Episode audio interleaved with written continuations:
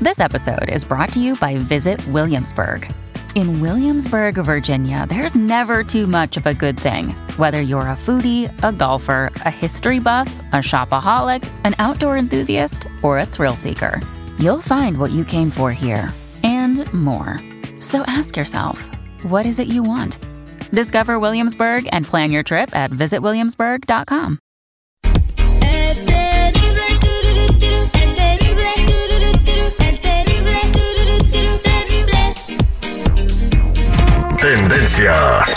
Popularidad.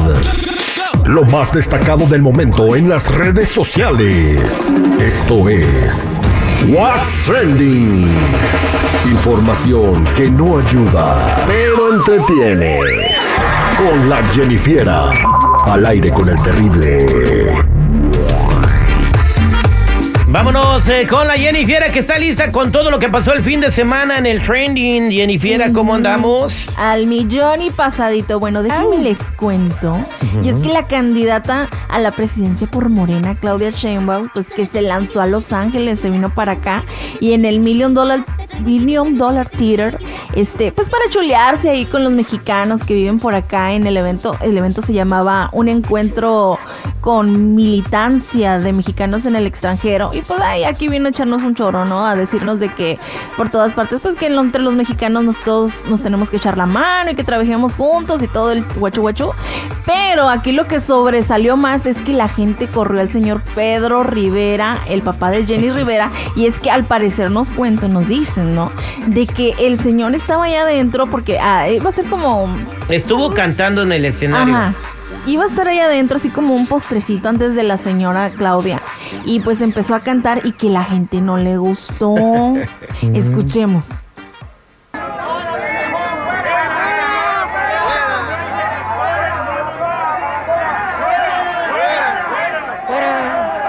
Están sacando a don Pedro Rivera. ¡Eh! Cuida. Están sacando a don Pedro Rivera, que es un oportunista, dicen.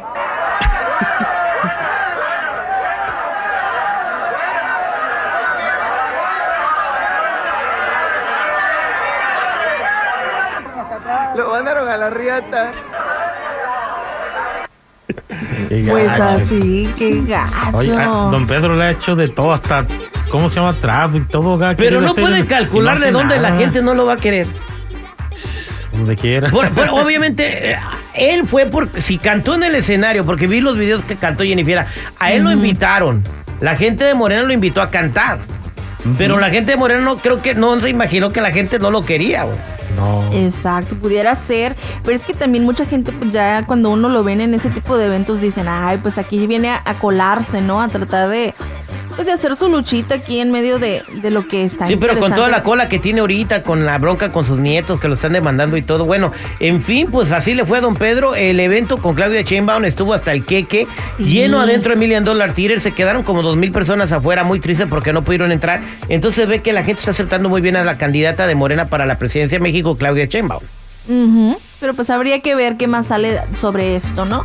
Pero bueno, ¿qué les cuento, chicos? Hace unos días estaban pues andando en el mitote que Ángel Aguilar andaba con un jugador de fútbol americano y todo el show. Pero de Estados de los de la NFL. Sí, de los de la NFL. Mostró. De los Dallas Cowboys, algo así, para los que sepan ahí de fútbol. Conoce pues, la condenada. Sabe escoger, sabe escoger muy bien. Ella sabe qué escoger. Sí, Claro que sabe, yo creo. Sí, Pero bueno, este la periodista Mara Patricia Castañeda, pues le consiguió ahí que rompiera un poquillo el silencio sobre qué piensa sobre, pues estos rumores que le han estado inventando.